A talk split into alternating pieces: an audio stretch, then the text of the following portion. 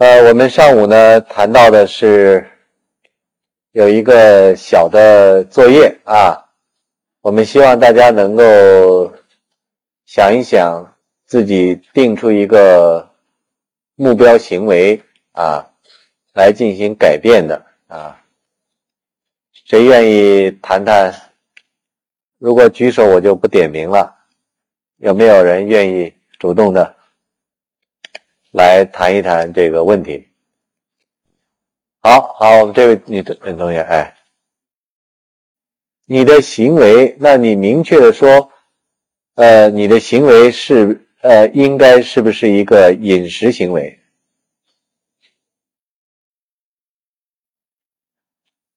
不，现在就是说，我们定义的一个行为啊，你要明确的说，就是有关饮食，是吧？哎，有关饮食，也就是吃饭，啊，包括吃零食吗？那就是说，呃，你的行为就是，呃，任何一种进食的这样的一种行为状态，是吧？至于说你刚才说的给自己定一个每天的热量的一个限制的话。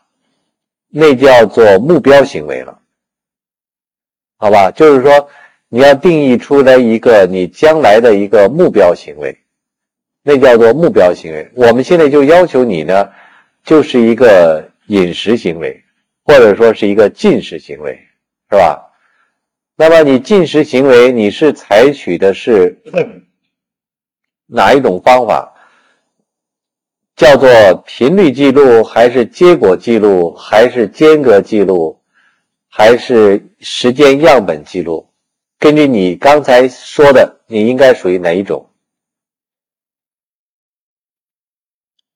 啊？从刚才你你这个描述来看，大家认为它是哪一种呢？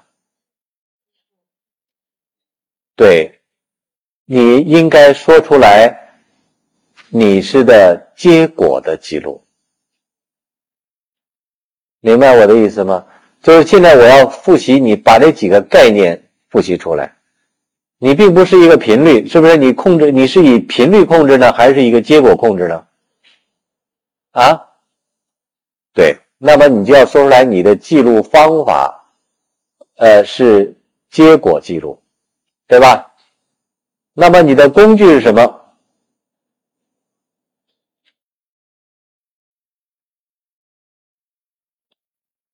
不，你不明确啊！你刚才说你用图表，图表怎么反映你的结果呢？换句话说，你早上七点钟吃一次饭，十点钟又吃了点水果，十二点又是一个正餐。下午三点又是什么？你怎么去把这些吃的东西记下来呢？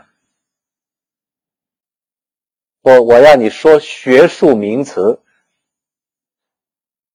明白吗？我现在是让你把刚才我们上午讲过的这些概念，让你回忆起来。你就是要尽量的用，就是你明白我的意思吗？我不是让你，我不是。因为你们不是老百姓了，是吧？你们既然是在学一个概念，你们就要把这些东西给他，也就是说，是你的用哪一个工具，用什么样的工具，用什么样的工具就可以决定你，你这个你在给做别的人做行为指导的时候，你怎么让他能够指导他合理的、准确的。记录下来，他所记录的这个内容，对呀，那你首先应该记下什么呢？对你首先应该能够记录你一天当中你吃了什么东西，对吧？而且你还得在做什么工作呢？哎，对你还要去算热量。那你认为你最初的工作是一个什么东西好呢？能不能用毛秒表啊？哎，这个步数器行吗？行。那用什么呢？啊？哎，你或者说就是一张纸，是吧？这张纸是能够记录你这个进食的这种状态的，是不是？那么你比如说，我们就是说一张纸，一张纸，那么那么你这纸上呢，应该是啊每天的进食的这个次数啊，而每一次的饭量是多大，然后相当于热量是多少，对不对？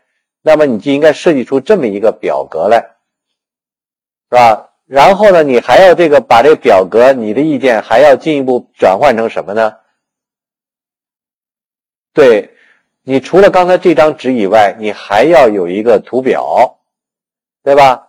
要把它变成一个点，然后呢，每周呢要成为一个线，是不是这意思啊？这样记录下来，那么你这个记录当中会有受到什么干扰？对，就是有的食物你可能不知道它是属于吃了，比如说吃了呃呃一呃吃了呃一个苹果，它是多少？你又没有没有拿秤去腰，是吧？可能算出来的这个那个卡路里的热量跟实际之间有差距，是不是？这是一个可能的干扰。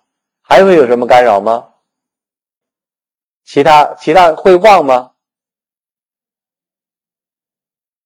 就是说我吃了以后忘了记下来，会不会？不会哈。那么你怎么保证它不会呢？那么我现在问的问题是：你你这张纸搁哪儿了？放哪边？你你你是啊？食物桌？你今天到餐馆去就餐，对吧？我现在问的都非常非常具体啊，对不对？我为什么之所以这么问具体？那你就在指导他的时候，你就要这么指导啊。这个人最好那个有一个卡片放在兜里边，随身带。不管是餐馆的就餐，还是到食堂就餐，还是今天到今天到咱们教室来就餐，我兜里就装着呢，对不对？分拿出来，我记下来。今天吃了一个苹果，今天是一个汉堡包，对吧？我的意思就是说，你要做这个行为指导，就要这么的具体，明白我的意思吗？就是这几个问题来回答刚才这个问题的。好，请坐啊。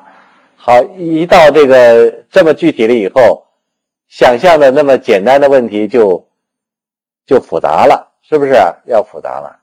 换句话说呢，我们就要这么来想问题啊，就要这么想问题，这么想问题，然后再做做这么个治疗。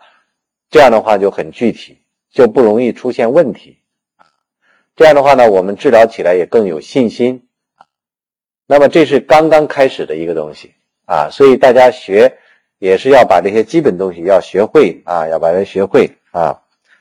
好，那么我们下面接着再讲啊。下面一个概念呢，我们叫做逃避行为和回避行为啊，逃避行为和回避行为。那么又是两个新的概念啊！什么叫做逃避行为呢？是指的行为的发生导致已经存在的一个负性刺激的终止啊。也就是说呢，我们这个行为出现的时候，它那个负性刺激已经存在了。但是我这个行为出现以后呢，就可以使得已经出现的负性行为停止。第二叫做回避行为，啊，所谓回避行为，是指着这个刺激还没有出现，我就给予一个行为，这个行为的出现，防止了。这个负性刺激的出现，啊，这两个我们可以显然的能够得到回避行为，它应该说得到的效果更好一些，是吧？它是不等着这个刺激出现，那么他事先做了一个准备啊，这个叫做回避行为。逃避呢是已经出现了，但是他做了一件事情，让他终止下来啊，叫做终止下来。所以我们说这是两个不同的概念啊，两个不同的概念。我们具体来看啊，当给一个老鼠实行电击的时候。老鼠就跳到另一边，它的跳的这个行为就使得它躲过了这个电击。将来再次电击的时候，老鼠更可能就用跳到另一边的方法来防止了这个电击的对它的影响。这叫做逃避还是回避？对，这是逃避啊，因为电击已经实行啊，电击实行。第二种情况，当一个声音出现的时候，老鼠就跳到了另一边，立刻老鼠就避免了电击。将来只要发出这种声音，老鼠就会判断它可能会来到电击。于是呢，他就马上就跳到另一边，这叫什么？对，这叫回避啊。那么也就是说，这个电击还没有出现，他就跳开了啊，这叫回避。因此呢，在我们行为治疗的这个概念里面，有这样的一个逃避跟回避的概念啊，逃避跟回避的概念。那么例子我们也可以看到啊，所以逃避的例子。他光着脚踩到热力青上的时候，觉得非常的烫，然后就跳到草地上，这是属于逃避。但是他如果下一次还没有走上去的时候，就把鞋子穿上了，这就是回避，回避了。他开汽车的时候，一下子开汽车，马上发现了。音响呢是非常高音啊，然后他把音量减小，就是逃避。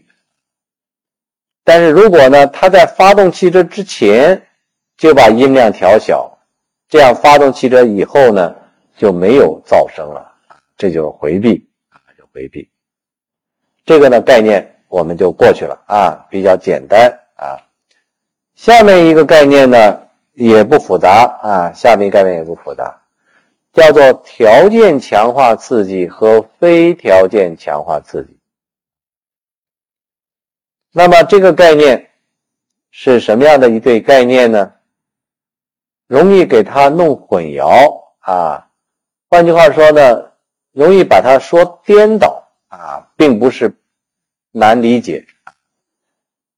那么我们实际上所说的。一种生物性的强化刺激，我们叫做非条件强化刺激，它是自然的正性和负性的强化刺激物啊。这些刺激物呢是不需要条件或训练的啊，也叫做基础强化刺激。啊具有生物学的价值，比如说食物、水和性，就是这些东西，它是属于非条件的，就是不需要条件，不需要学习，不需要训练。它就具有的刺激的性质，具有刺激的性质。那么大家都能够知道，饿了就会吃东西，见了东西就会饥不择食，渴了就会喝水啊，不管是什么的水。那么像很多下乡的人，战争当中的士兵，那么在饥渴的情况下，那么。管它是什么干净不干净的，都会湿。同样的道理，性对于人类来讲，它也是一个不需要学习的啊，不是说性的知识完全不需要学习，而是呢，它会有一种本能的冲动啊，会一种本能的冲动啊。那么在希特勒、纳粹统治期间啊，曾经也报道过一对这个男女啊，他是。做实验呢，他是有权利嘛，他就做了这样的一个实验，把这一对男女给他冰冻起来，换句话说，弄得很低的温度，再让他恢复过来，那么在一个房间里面观察他们的最终的行为，最终呢也是发现他们发生了性关系啊，完全不认识的一对男女。那么，像这样的一些试验，都是说明了这种性也是人的一种本能的表现啊，是一种本能的表现。第二类刺激，我们叫做条件强化刺激，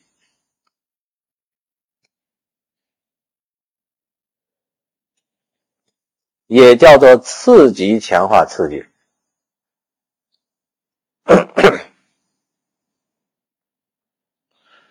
这个刺激呢，它最初并不具有引起它的反应的这样的功能，但是它和非条件强化刺激结合在一起的时候，就能够跟随着一个特别的行为啊。那么大家最常见到的啊，实际上。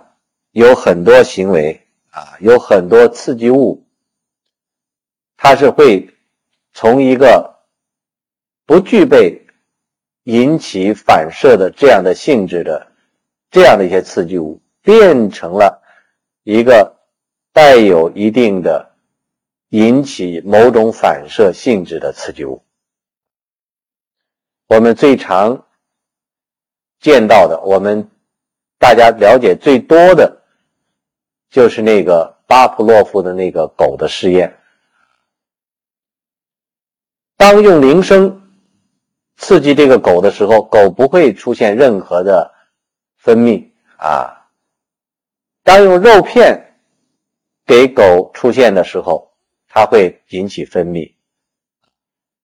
但是如果把铃声跟肉片结合在一起，多次出现的时候。以后即使不出现肉片，铃声也会引起来狗的分泌，这就是建立起一个条件反射。那么这个铃声就是一个条件刺激物，铃声就是条件刺激物。那么像这种情况啊，我们还可以举出来很多很多啊，条件反射啊，这就叫做两个刺激物，两个。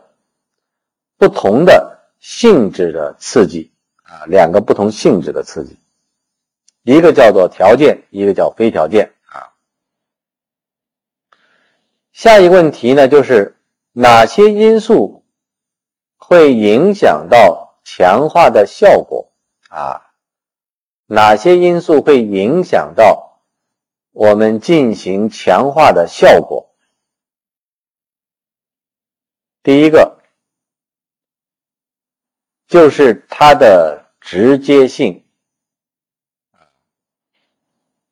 所谓直接性，是指着一个行为出现以后，那么中间这个刺激是不是马上发生，还是隔了很长的时间？那么也就是说。如果隔的时间过长，那么他就很难把他个关系给他弄对啊。不知道大家看没看过一些海豚表演？他这个海豚表演啊，我看了一次啊，给我的印象，我说这个这个这个强化简直是做的太淋漓尽致了。换句话说，这个这个海豚呐。我估计他是非常爱吃啊。每做完一个动作，他一定要塞个鱼，是不是？大家可能见过。那那比比那个我看训老虎啊、猴子都没那么给吃的那么积极。这个这个海豚训练呢，就是他只要做一个跃起，也要给他塞一条鱼啊。他要快速的游一段也要塞一条鱼。这个这个这个海豚真是真是太贪吃了啊。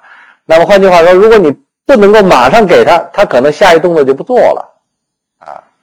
那对不起，你没这个吃的，拜拜了，他就走了，是吧？所以这个海豚的表演是那个赢，你要强化它，你非得马上给他，刻不容缓的给他。我看那个这个训训海豚呢，真是那个一大堆都是那个干鱼，我看着他拿起来很方便，砰就塞进去了啊，给塞进去了。所以一定要立刻啊。第二还得一致，所以一致呢。你不能够说，我这次给他，我下次不给他，我再骗他一次，再给他不行，你还得每一次都得给，啊，叫做一致性。第三一个呢，你还得考虑到这个海豚它的状态，啊，我估计下午三点钟进行海豚表演，可能早上七点以后它就不给吃了。甚至第二天我都不知道，这是在猜想啊，因为咱不是训练海豚的，可能他头一天就不给他吃东西了，是吧？那么第二天下午三点的时候，让他是饥饿到不能再饥饿的状态，那真是玩了命的去表演，是吧？那么换句话说，这个已经形成的事件，决定了他的动力啊，已经形成起来动力啊。那么反过来，如果他吃的很饱，那么你再去训练，那就没有什么意义啊！让他表演，他可能没意义。你给他吃多少条鱼，他已经吃很饱了，他没有意义。第四一个强化的问题就在于因人而异。那么是不是所有的海豚我们找来以后给它塞这个干鱼，它都能够表演呢？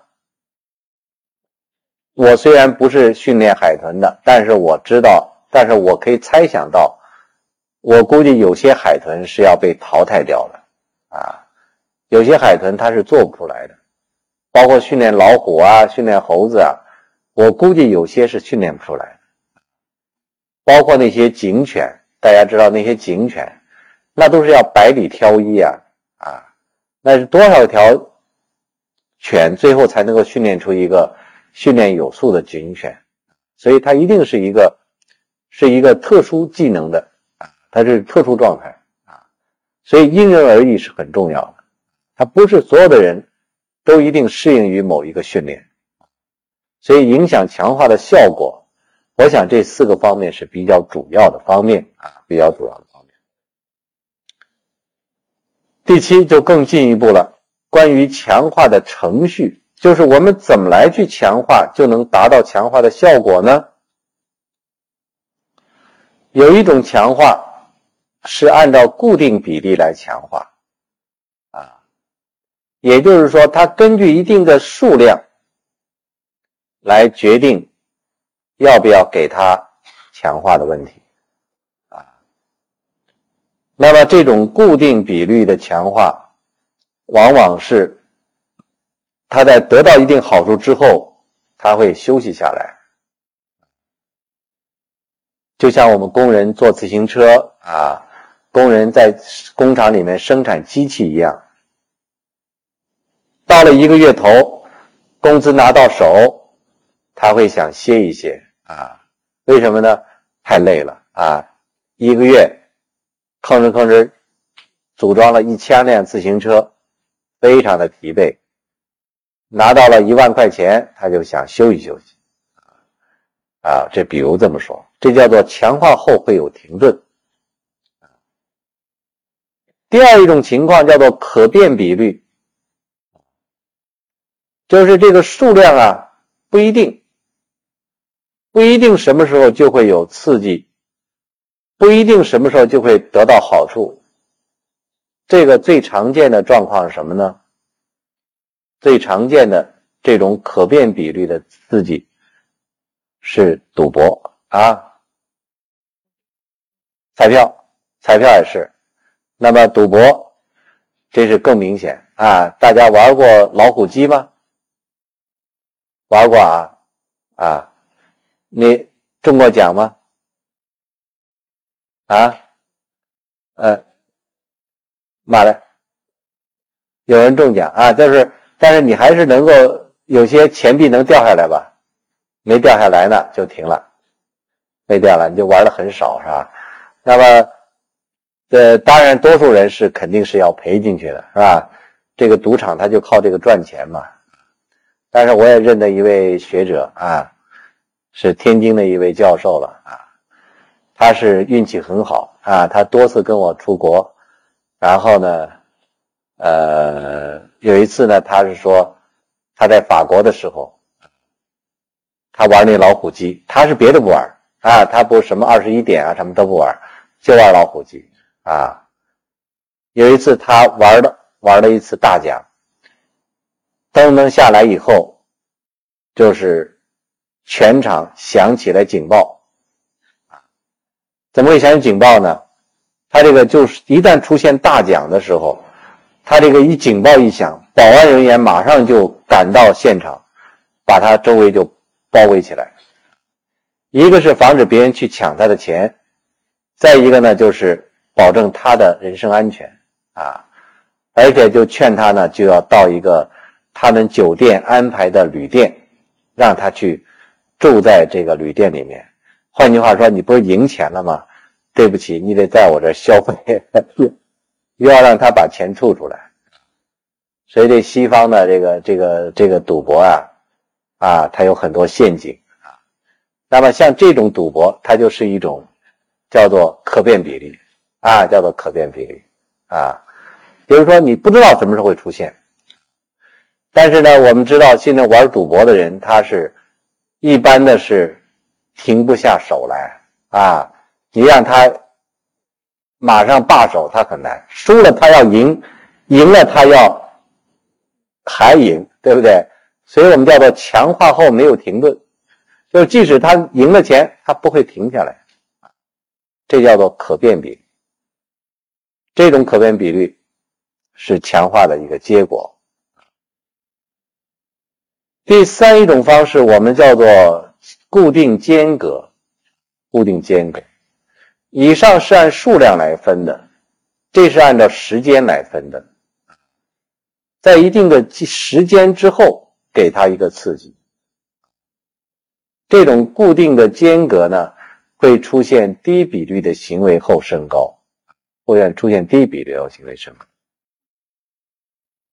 可变间隔，可变间隔呢是不定时间的间隔后对它的刺激，对它刺激。换句话说，我们常常说我们要举行定期卫生检查，也有的领导就会提出来，我们叫不定期的卫生检查，不定期的。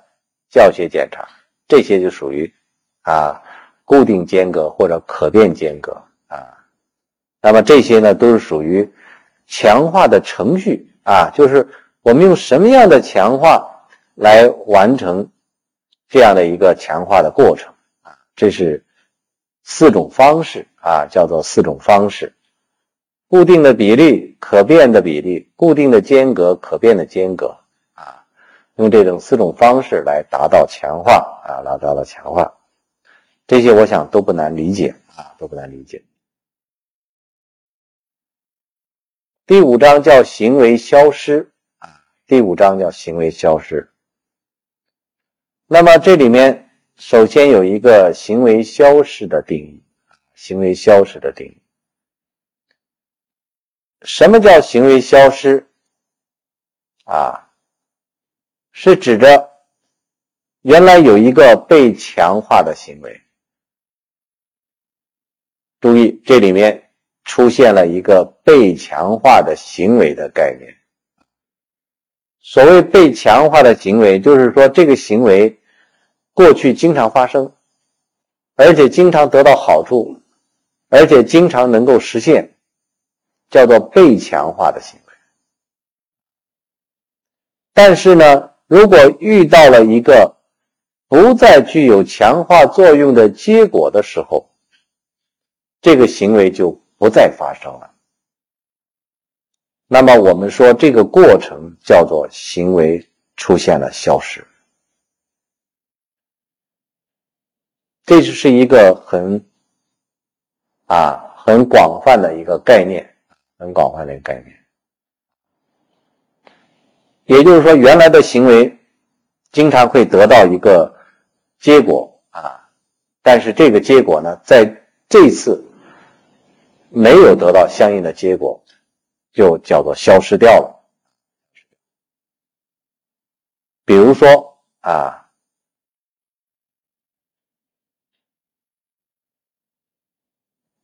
某一个人呢，拧动了紧急出口的把手啊，但是呢，他没有把这个门打开，因为他根据他过去的经验，只要去拧动这个门把手。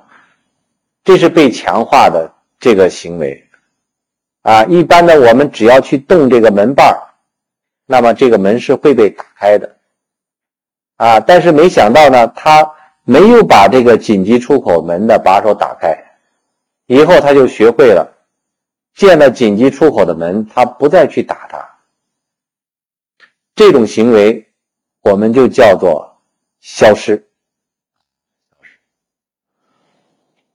我也可以坦率的说啊，我遇到了这位先生遇到的同样的一次问题啊，那次还颇为惊险。我是记得也是到法国去开会，他的那个会议厅啊是一个转圈的啊转圈的。我在某一个会议厅开完会以后，我是想到那个这个转圈的，因为厅很大。到对面去，我说，我想到对面去参加另外一个会，那么中间呢，我就没想绕这个圈，我说干脆走一个捷径啊，因为走着走着，我看到有一个门，我说能不能从这个门，然后再通到对方道路上去呢？我是起了这么一个想法啊，但是没想到他那个门呢是一个紧急出口的门，我是过去还真没有这个经验。在座的有谁有打开紧急出口门的经验？有没有？很多人都没有。换句话说，我们中国人呢，这个概念不清楚。我打开这个，我开这个门出去的时候是开开的，我出去了。但是，一出去以后呢，就发现只有一个栏杆，它没有到通到对方的路。啊，换句话说，只能上上下下走。再往前走走不了，那么我就想，既然不能走过去，我就得回来呀。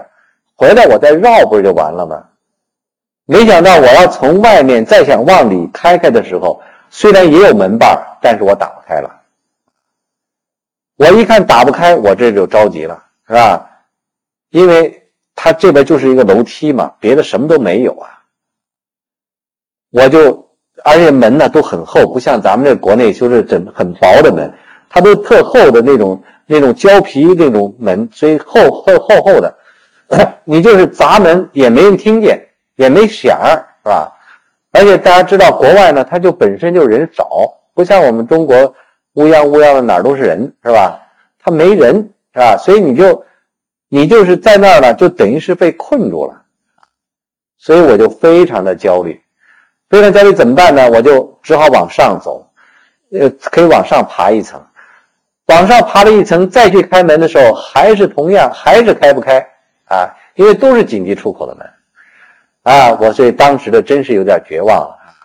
如果当时出不来的话，今天也到不了这课堂上来啊。那么我就只好往上跑，跑跑跑，跑到最顶端的时候，一直大概跑了十几二十层。跑到最顶端，那个门是开的啊！我真是算长出了一口气。那也就是说，它是最顶端的门，可能我没有往下跑，往最下一层门可能是开开的，其他的层它全都是封闭的。它为什么要封啊？它封的目的实际上就是告诉人们呢，只能从一个方向走。到紧急情况下的时候，只能从外，从里往外走。你从里外外面的人，你不可能再逆着走，这样的话，他就疏散人群，不是就困难了吗？所以他只能朝一个方向，也就是说，从里到外，你逃，你就是能够这么逃，他是这个意思。所以紧急出口，它是这个意思。那么从那以后，大家想一想，我就再也不敢碰紧急出口的门了啊！所以呢，我从那以后，你只要是紧急出口，不管它是正的反的，对不起。我就不再去碰它了，这就是这种行为，我就消失掉了啊！这就是吃一堑长一智啊！这就是我会消失这个行为，这就叫行为消失啊！就是过去我已经强化的行为，但是碰了壁了，于是长了经验，我不再去做了不是说见门就能开，不是见门棒就能开，是这个概念啊，是这个概念。那么第二个跟这个行为消失的这个会伴发的一些状态是什么呢？我们叫做消失爆发啊。所以消失爆发呢，就是会出现这样的一些情况啊，就是在我这个行为消失之前，还会出现行为频率的增加，而且可能发生异常行为，我会敲打。踢踹这个门而且当时的情绪呢是极度的焦虑恐惧，甚至可能会侵犯行为。那么你要我要一块斧头，那我恨不得把这门就给它毁掉了。那么也就是说呢，在行为消失之前，会有一些消失前的爆发这种状态。就是我开门的频率会增加，我平时开一下就把门开开了，我就不再去开第二下。那么，但是，我当我打不开的时候，我会拼命的去再次去开它。这样的一个状态，我们叫做消失前的爆发啊，叫做消失爆发的行为。这就是啊，伴随着消失。出现的情况，但是还有另外一种情况啊，还有一种另外一种情况叫做自发的恢复啊，叫做自发恢复。那么换句话说，在某一个行为停止以后，如果条件适合，如果他又把这个情况忘记了，那么也有可能再次发生这个去。这个某一个强化的行为啊，那么换句话说，能不能保证我永远不再去打这个这个这个紧急出口的门呢？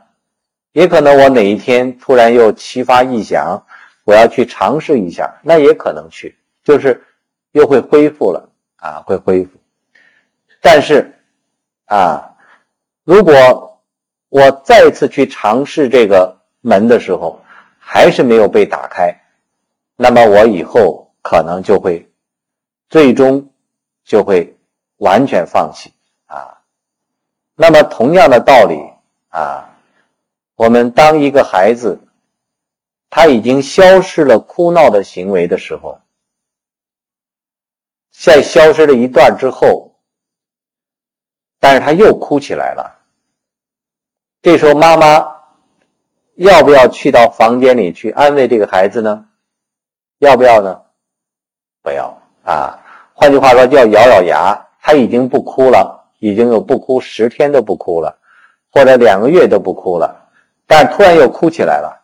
妈妈要不要再去呢？我们希望他不去啊，就是要坚持住，要咬咬牙，心疼还得要能够坚持住。这时候呢，只要你不再去，孩子的那个哭闹行为就有可能不再发生。它就会真正永远消失掉了啊，永远消失掉了啊。关于这个程序性的差别啊，这是一个比较绕嘴的一个名词。所谓情绪消失的变化，我们会看到两种情况啊。一种情况呢，就是消失之后。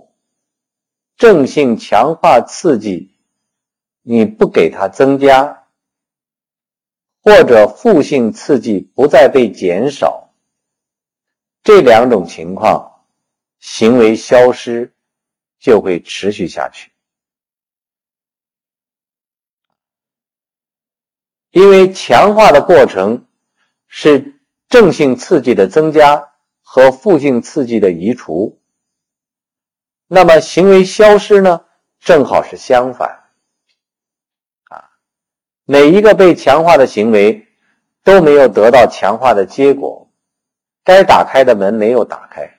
啊，那么负性刺激没有被减少，我每次撑起伞来，那个雨点就不再落身上了。但是每一次撑起伞来，雨点继续落在身上，那么你还会去撑伞吗？同样的道理，电视看不清楚，原来是能够放上一块锡纸，能够变得清楚了。但如果你放在锡纸以后呢，电视画面还不清楚，这种情况你还会不会去放这个锡纸呢？就不会了啊。所以这种情况呢。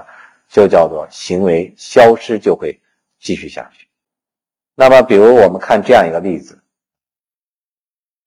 这个孩子经常晚回家，晚回家以后他就撒谎，撒谎以后呢，他就可以避免训斥跟罚站。以后呢，他就经常会撒谎，所以我们。看到的某些孩子的不良行为，它是一个行为强化的结果，是行为强化的结果。那么换句话说，我们就不应该，父母不应该听信他的撒谎，啊，该惩罚就要惩罚，该训斥就得要训斥，否则的话，他就会强化。啊，否则的话就会强化。那么我们怎么办呢？啊，我们怎么让他行为消失呢？他撒谎了，孩子撒谎了，但是我照样斥责他，不能给他任何撒谎的理由。以后呢，他就不敢再撒谎了。在这种情况下。我们就叫做行为消失了。我们希望行为消失的发生，也就是不良行为的消失的发生，而不希望通过我们不良的强化，最后把它不良的行为固定下来。啊，这个呢是我们的初衷。我们之所以学行为治疗，实际上也是要给家长做指导。也要给我们周围的人做指导，怎么样让他好的行为固定下来，不好的行为消除掉啊？实际上是这个目目的那么同样的道理啊，如果这个某一个工人也好，你的下属人员也好，你让他去刷厕所，他就会知道种种借口。哎呀，我手感染了。我过敏，我不能去干。那么你这个主管呢，就认为说啊，那算了算了，你就别干了。以后呢，他就更可能去制造借口，就是这种情况，他避免刷厕所的行为就是强化了。那么要想让他消失怎么办啊？尽管他编编造借口，但是主管仍然让他去刷厕所啊。这样的话呢，将来就不再去编造借口来逃避刷厕所啊，来逃避刷厕所啊。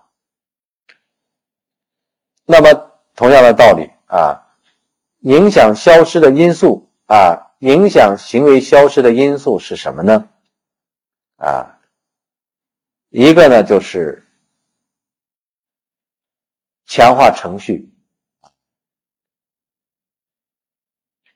消失之前的强化程序和消失之后的强化程序都很重要啊。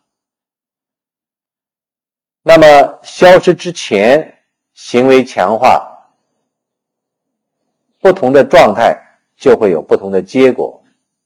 消失之后的行为强化也是一样的啊，消失之后也会一样。那么也就是说，我们要坚持按照强化的和消失的这样的一个因素来调整他的行为啊。像我们刚才所谈到的，如果它消失之后了啊。消失之后了，它再次恢复。那么，我们对于这样的它已经恢复的这种状态，我继续保持不理睬、不关注，那么就有可能再次消失，或者永远的消失啊，永远的消失。所以这个呢，就取决于前和后的这个我们强化怎么来做啊。这样的话呢，就会影响到。这个行为消失是不是继续，或者是恢复啊，或者恢复？好，我们休息一下，好吧。